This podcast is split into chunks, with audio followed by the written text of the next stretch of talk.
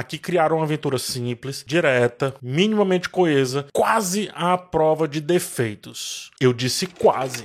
Acompanhamos as aventuras de Edin, um bardo, tendo que provar aí a sua inocência enquanto se torna culpado até pelo que já era inocente. Faz sentido? Não tanto, porque é assim que a trama de Dungeons and Dragons, honra entre rebeldes, vai se desenrolando. Um grupo é criado e juntos irão ter que livrar Neverwinter de um mal, assim como são todas ou a maioria das aventuras de RPGs baseadas em D&D, né, Dungeons and Dragons. O problema é que esse grupo ele teima em tirar números baixos no dado, o que piora o que já era ruim, porque nem todos do grupo tem tanta perícia assim para com as questões mais simples de uma aventura. Dungeons and Dragons Honra entre Rebeldes é uma adaptação cinematográfica do RPG de mesmo nome, um dos precursores inclusive do jogo. A direção e roteiro é de Jonathan Goldstein e John Francis Daley, dupla que também roteirizou Homem-Aranha de Volta ao Lar, o que explica muito sobre esse filme aqui, porque conseguiram trabalhar muito bem com vários elementos base do D&D, diferente dos terríveis filmes anteriores, um pior do que o outro. Aqui não. Aqui criaram uma aventura simples, direta, minimamente coesa, quase à prova de defeitos. Eu disse quase.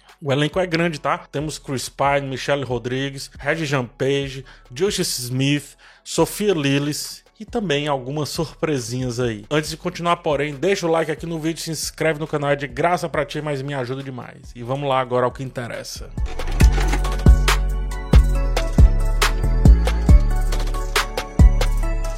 Iniciamos com o personagem do Chris Pine quase como um narrador, o que é a primeira referência direta ao papel do mestre no RPG. Bem como também a história começa em uma prisão, um cenário típico para muitas campanhas de iniciantes. A forma como tratam Edin, sendo um personagem cujo forte não são seus poderes, mas sim a sua lábia, encara mais ainda essa tentativa de fazer esse personagem quase como um guia dessa história. Tanto as motivações vêm dele, como também as encruzilhadas, a criação dos planos bons e ruins, as soluções malucas e também as propostas para os demais personagens evoluírem, andarem, melhorarem e também avançarem níveis dentro dessa jornada, né, dessa história, dessa trama. O roteiro é lotado de momentos estapafúrdios similares a tirar o número 1 um no dado, ou seja, uma falha crítica, bem como momentos gloriosos, como se tivesse feito ali um acerto crítico, né, ou seja, tirado um número 20 no dado. Essa é a coisa que eu mais gosto no filme. Como é uma aventura do nível Detetive Pikachu, só para citar exemplo aqui, tudo pode caber em uma mesa real de RPG. Sempre dá para referenciar alguma coisa dele. É como se o filme fosse um boneco ventríloco de alguém que realmente jogou aquilo tudo ali, que realmente entende do traçado, entende do que está sendo falado. Tem certas situações e piadas que parecem internas, mas ao mesmo tempo genéricas, ou seja, é realmente uma piada do filme, mas que facilmente poderia acontecer em um grupo da vida real. O leve nonsense de vez em quando toma conta aqui do todo, o que não só é permitido pelo material base, como sugerido, porque as combinações livres do D&D permitem que essa história e esse mundo fluam para qualquer lado que a narrativa e as decisões dos personagens, dos jogadores, no caso da vida real, permitam. É interessante observar como sempre os protagonistas estão sendo colocados em encruzilhadas e cada encruzilhada modifica o rumo da história como um todo. A dinâmica entre os personagens é boa e muito bem representada pelas constantes conversas. E quando eu falo constante, é constante mesmo. As conversas estão ocorrendo frequentemente ao longo do filme e os personagens estão sempre, sempre discutindo o que deve ser feito em seguida ou como executar até a mínima ação ali que vai ser colocada no caminho. E isso também acontece numa boa mesa de jogo. de quebra, ainda preenche tempo, fazendo o filme não parecer tão vazio em alguns momentos de baixa. Embora o texto nem sempre seja profundo ou tão bem assim desenvolvido, a trama ela se preocupa sim em construir um mundo minimamente coeso, mesmo que limitado e visto através de uma perspectiva restrita. Há mais menções do que demonstrações visuais de fato, ou seja, fala-se mais do que se mostra.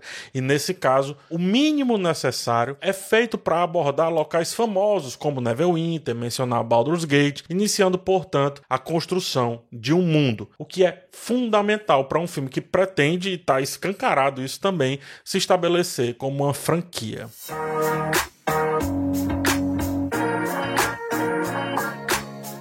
A direção, por sua vez, habilmente vai contornando muitos dos problemas decorrentes do baixíssimo orçamento. As cenas de ações, por exemplo, são centralizadas, limitam a coreografia e dessa forma, com um plano fechadinho, o uso de dublês permite que as cenas de ação não sejam excessivamente cortadas, picotadas, mas não se engane, é um exercício mais voltado para esconder do que para mostrar, porque quando a lente abre, diversos problemas tornam-se muito evidentes, seja na qualidade dos efeitos visuais ou na falta dela no caso, seja na noção espacial. Fica claro que precisaram abrir mão de expandir mais as percepções do mundo. Fica muito claro, afinal, trata-se de um reboot de uma franquia que parecia fadada ao fracasso. A direção é esperta nesse aspecto. A força de um dragão, por exemplo, é diminuída por uma questão que até traz um tom de humor, ou seja, entrega um dragão nerfado, como se diz aí na gíria, mas com um porém que não prejudica tanto o filme. Uma das questões que precisa ser abordada é a falta de variedade de raças no filme. A miscelânea e a diversidade que o próprio D&D sempre exige não está representada por aqui. Além disso, a montagem do filme apresenta falhas, isso daqui é gravíssimo, especialmente no que diz respeito à conexão das elipses narrativas que apresentam grandes saltos. O filme parece que salta do ponto A para o ponto B com extrema facilidade, deixando, portanto, lacunas. A montagem parece ter tido um trabalho árduo para entregar uma certa coesão, que eu venho falando aqui, possivelmente devido a, quem sabe, aí, uma trama pouco amarrada inicialmente. E quando a montagem se torna muito evidente nesse aspecto, isso indica um problema básico de produção. No entanto, graças ao tom mais infantil e voltado para a comédia, esse problema não se torna tão grave assim, ainda que base e quase amador, é bom que se diga.